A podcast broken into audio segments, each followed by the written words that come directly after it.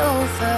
Need someone to fix my mind. Good morning and hello everybody. Welcome aboard American English Express. I'm your host Oliver. 各位好，欢迎搭乘美语早班车。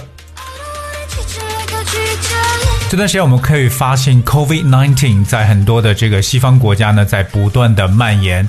可是我也看到有一些这个采访呢，问到当地的一些外国人对这个疫情的一些状况的时候，很多人呢反而有一种感觉，没有特别的去认真对待这个事情，甚至会觉得这种事情有点夸大其词的描述。Well, it's really surprised to learn about those kind of reactions.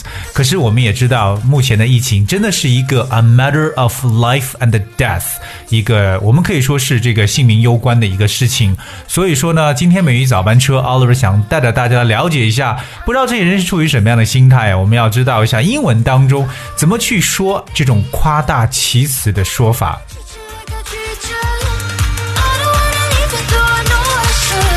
在英文当中，一旦说到夸大其词，或者说这个事情可能没有那么的夸张啊，there are so many ways. Like in spoken English, we usually describe someone as a drama queen. Alright, so drama queen, I think, is very often said. 这个短语 drama queen 两个单词，其实如果字面上去理解的话，就是这个我们所说的戏剧女王，对不对？可是 drama that's D R A M A drama， 那就是戏剧 queen 就是女王。But a drama queen does not necessarily refer to female. It could refers to anyone who tries to, you know, overstate certain things, and that's called dramatic or a drama queen. A fantasy. 所以我们对这个比较喜欢夸大描述的人呢，叫做 drama queen，也知道有这个形容词叫 dramatic。If something is dramatic，有种戏剧性的感觉。 Like an apple. 所以不知道为什么这些西方的有些人呢，可能是不是觉得自己的身体更强壮一点？They don't take this so seriously, but to the point, it is a virus. It's a global pandemic, and it should be treated with the great concern. Love you. 当然，我们继续跟大家来去讲述一下和夸张、夸大相关的一些英文的表示手法。第一个大家要学到的一个动词叫 exaggerate。exaggerate, alright, exaggerate spells E X A double G E R A T E. Exaggerate. The word exaggerate means to make something seem larger, better, worse, or more important than it really is. 这个词有表示夸大或言过其实的一个动词形式，exaggerate。 当然，它的名词呢就是 exaggeration，而非常简单的变体。形容词呢有 exaggerating，就表示令人觉得夸大的 exaggerating。如果说他往往呢会夸大一些困难，so here goes this sentence: He tends to exaggerate the difficulties. He tends to exaggerate the difficulties. So I think the word exaggerate 非常重要的一个词。 在我们的表达当中，也常常把这个单词放在很多的句型当中。其中有一个比较常用的句型就是 "It goes without exaggeration that." It goes without exaggeration that 就表示毫不夸张的说，OK。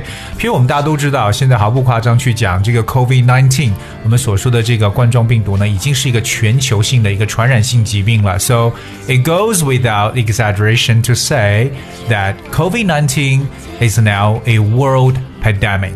Alright, so of course we know it goes without exaggeration 这个说法就是毫不夸张的讲。 说到夸张，还有另外一个动词叫 overstate。overstate 它来自于 over 和 state 合在一起的一个单词 s t a t e。我们都知道 state 做动词的意思呢，有表示陈述某个事情。So overstate means to say something in a way that makes it them more important than it really is。所以从某些程度上来讲啊，这个 overstate 就是过度的去陈述，也就是我们所说的这个夸大的一种说法。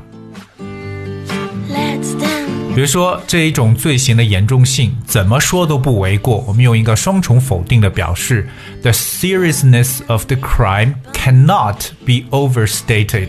Right? Cannot be overstated. This is 怎么说都不为过的感觉。So when you overstate something, in a sense that it means that you try to exaggerate certain things.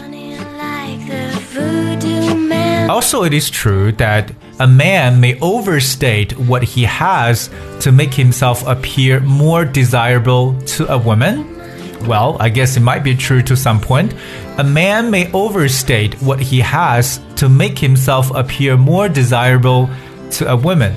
有些时候，有些男性可能会做这样的事情，就是夸大的去描述他所拥有的东西呢，让自己显得呢，哎，更能让女人去动心。所以，当你夸大的去描述一个东西呢，也可以使用这个动词 overstate。My soul. 那么跟 overstate 相反的就是 understate，而就是 under 加 state 合成一个单词，就是轻描淡写的去描述。反而我觉得呢，可能像这样一个疫情的报道，或者说它的严重性，在一些西方人的眼中，you know it's actually understated. In fact, understate 就表示都觉得真的很没有什么特别的重要，不是那么的让他们感到很紧张。It's understate。反过来就是 overstate。Of course, there's another expression that's often often used. 有一个特别常用的短语呢，说到夸大其词的时候，就是 blow something out of proportion。Right，这是一个特别常见的短语，在很多的美剧啊、电影啊，包括大家可能看电视中的采访，听到一些外国人讲的话，It has been blown out of proportion. Alright. blow something out of proportion. This is a very, very interesting expression though. But you understand the word blow? That's B L O W. Blow. Blow 的意思表示吹，这个动词 blow, right? Like the blowing wind. Out of proportion. 而吹到都已经不在它的这个 proportion 当中了。What is a proportion? Let's come back here to learn this word, proportion. Proportion spells P R O P O R T I O N. Proportion. The word proportion 表示为一个份额或者一个部分的一层意思。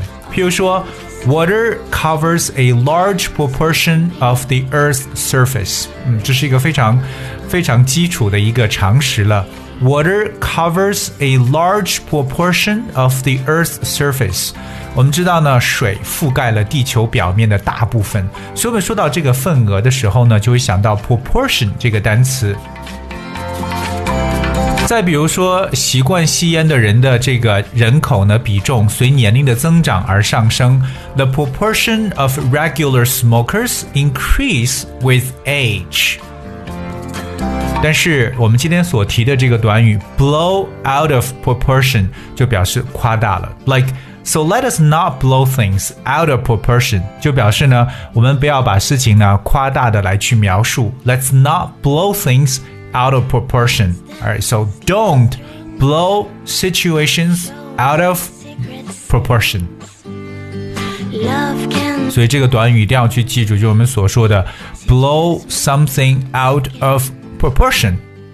burning like an 再给大家分享一个呢，就是我们在生活中说什么东西，如果说它有点过分了，或者是有点夸大了，还可以有一个常见的叫 over the top。I guess it's a little over the top， 就是有一点点的过了。而我们知道这个 top T O P 已经到了顶端了，可是 over the top 还要超过这个顶端，那就表示过分了。而所以以后大家说这哎有点过分了，you know kind of over the top。fertility. 那在这里呢，Oliver 还是建议呢，我们所有的人对这样一个事情真的是 take it seriously. This is has been declared as a global pandemic, right?